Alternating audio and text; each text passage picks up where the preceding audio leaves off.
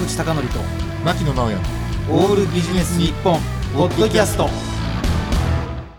坂口貴教と牧野直哉のオールビジネス日本、えーここからはゲストをお迎えしてお送りします、えー記念すべき最初のゲストは、えー働き方評論家の常見洋平さんです。どうもよろしくお願いします。ありがとうございまます。すいや嬉しいですよ、ね。坂口さんたちの番組呼んでいただけるなんて。新型コロナですとか、はい。リモートワークとか、はい。今しか多分常見さんがね、本当にベストマッチするいやいやいや。これほどないんじゃないかと。ありがとうございますで、まあ、まさにねあの新型コロナで、まあ、非常に苦しんでいる方というか、苦しんでて直接だからね感染していなくてもやっぱりビジネスの影響があるとか、めちゃくちゃありますよ、うん、あとさまざまな不安があるということでね、僕がなんか若干コロナうつじゃないけど、大学も今お休み期間が伸びてですね、あれなんですけどなかなか仕事がはかどらないっていう日々をねしかもある大学は4月から全部ビデオ講義をやってね、はい言ってましたから、そうです。教育現場っていう観点からもだいぶこう変化があったね。いやそうなんです、ねだからまあ働き方もこれでねリモートワークテレワークが広がるだとかあとその教育のやり方が変わるって言うんですけどこれで社会が変わるって騒ぐのは僕ちょっと違うと思っていて、はいはいはい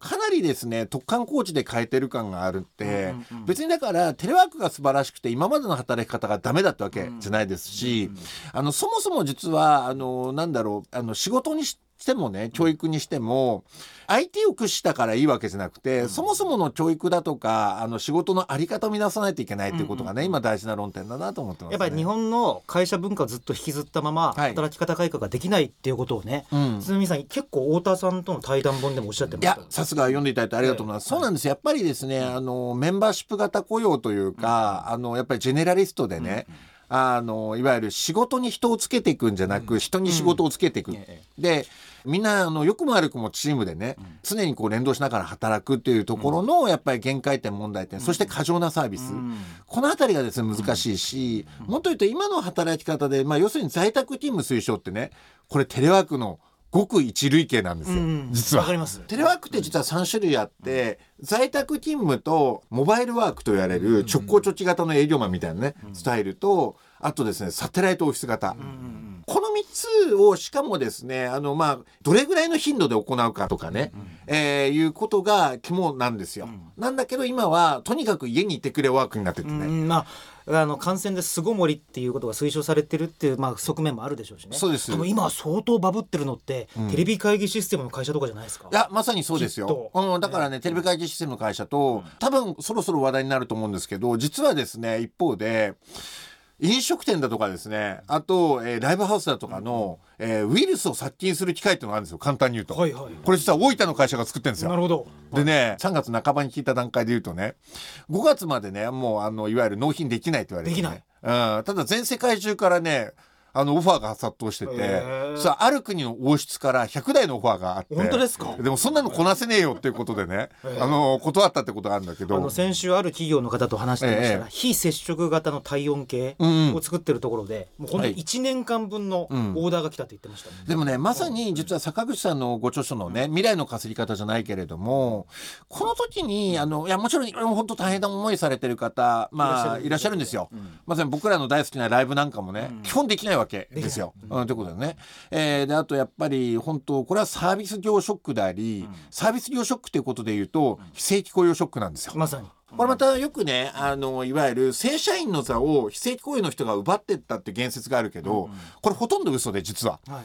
平成の30年で非正規雇用の人の割合が増えたんだけれども、はい。それってやっぱりサービス業というか特に飲食店流通なんかが盛り上がってって、ええ。そこで雇われた新たに雇われた人のほとんどが非正規雇用だったっていうね。ね。これが実は正しい答えなんだけれでども。かつ中小の潰れた会社からまた安価な労働力として違うところにまたそうですそうです、そういうことですね。それが起こっているってことですね、まあ非正規雇用ショックなんだけれども、一方で今ですねあの今とっても儲かってる業界だとか、これから儲かる業界があるんですね、はい。やっぱりそこにも注目していくことが大事だなというふうには思ってますね、なるほど、はい。あのちなみにあのかなり盛り上がってしまいましたが、ええ。ちょっと常見洋平さんのプロフィールを紹介します。はい。えっ、と一橋大学そして大学院の社会学研究科の修士課程を修了なさいました、えーリクルートバンダイベンチャー業そしてフリーランス活動を経て2015年より、えー千葉商科大学の国際教養学部の専任講師そして、えー今年の4月からはい。准教授となられます、ということで、えー専攻は労働社会学、え大学生の就職活動や労使関係労働問題を中心に執筆講演などを幅広く活動なさられていますと。はい。であのちょっと儲かる業界の話に行く前に、はいええ。僕と常光さんが初めてお会いしたのは、えーっとあるラジオ番組。そうでしたね。そそううですよね。そうそうそうその時の印象は、はい。働き方評論家とはい。かおっしゃってるにかかわらず、はい。一番ご自身がお忙しそうで、はいあの時ね僕びっくりしたのがつみさんと楽屋で話してたら、は一日2本締め切りがあるのを1年続けてるとかあそうですそうです。おっしゃってましたよ。うんあの 当時ね月20本連載持ってたんですよ。いや月20本って。うん。ねえ。もう死ぬかと思ってだから一時ええねあの中央線乗ってる時にええ。絶対にこの駅だったら座れるって駅をねはいとか車両を特定しといてえそこで移動中に書くだとか。そう僕ねびっくりしたのが、はい。ノートパソコンではい。移動中に書かないと間に合わないみたいな。あそうですそうです。ことをおっしゃってました飛行機をね札幌とか福岡行くね約1時間半乗ってる間にねまあもちろんああいった球使っていけない時間もあるけど、当時ねまだねあのいわゆる機内 w i f i が充実する前だったから、ええ。飛行機で書いて着陸してそれでモバイルが使えるようになったら送信ボタンみたいな そういうこともありましたね。ご自身の働き方が一番もう過密だったというそうですね。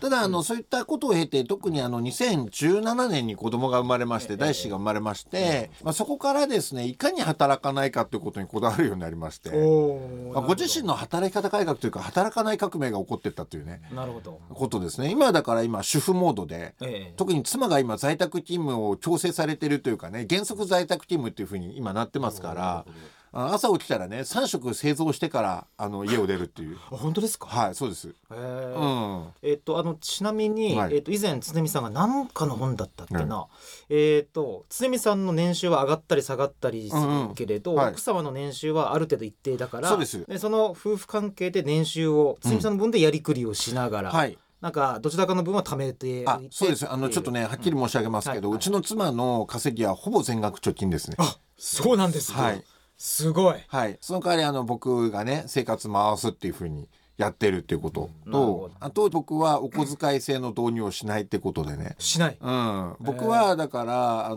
もうこれまたね非常に石投げられそうだけど、はい。実に気持ちよくお金を使う人なんですよ。はい。実に気持ちよくね。本当にこう、阪急メンズ東京に行くのが大好きで、はい。今時ファストファッション一個も持ってないと。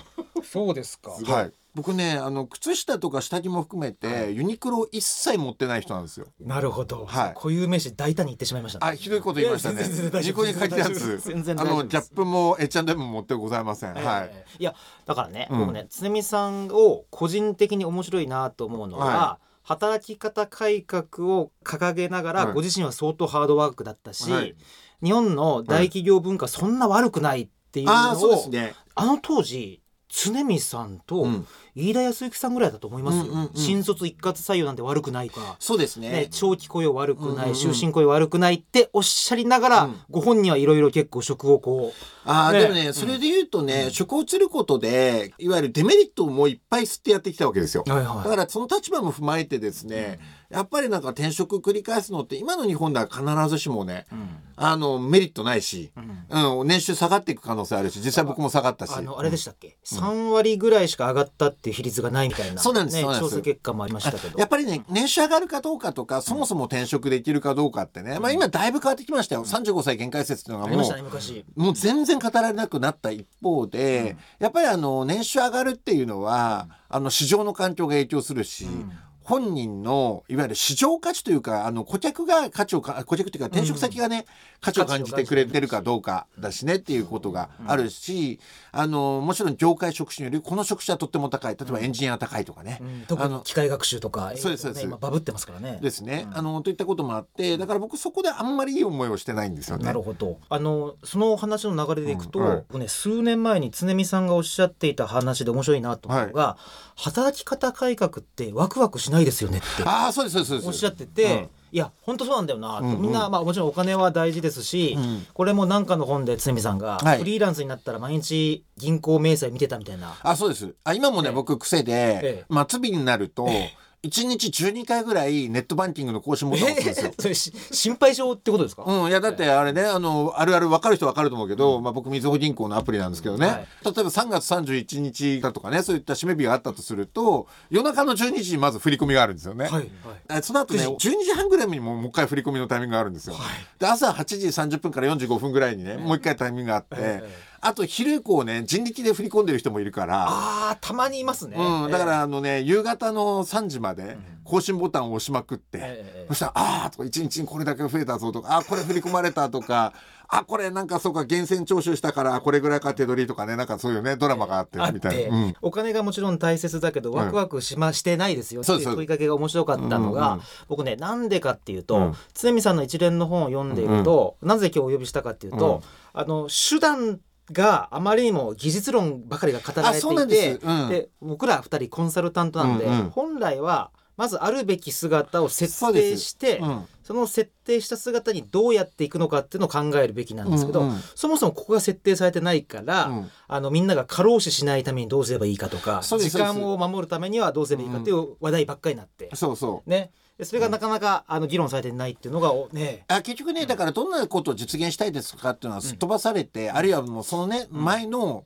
長時間労働とにかくダメだよねとかね、そこに行き着く、であるいは、もうこういった、まあ、 Slack に代表されるそういう仕組み入れないといけないよねとか、うん。 Zoom みたいなねその手のツールを入れないとね、もちろんそれらって優れたツールだと評価されてんだけど、しかもそこも別に入れないよってわけじゃなくて結局そこでどんな仕事するかっていうのがね、大事だからね、そこは結構ねあのすっ飛ばした議論というのは僕は苦手なところなんですね。ファイルが共有できるとか、はい。これやったら早く業務が終わるとかっていうのは本当技術論であって、はい。ってことですね。本質をつけていないなるほどということでですね、はい今回はまだもう残念ながらお時間が来てしまいましたすいません。そうなんです はい。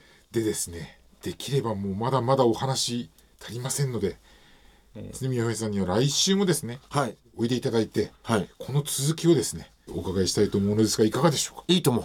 はい。懐かしい。だいぶ前に亡くなった番組の。はい。でもこれ多分絶対通じますよね。はい。よろしくお願いします。はいありがとうございますはい本日のゲストはですね常見洋平さんでしたありがとうございまありがとうございまありがとうございま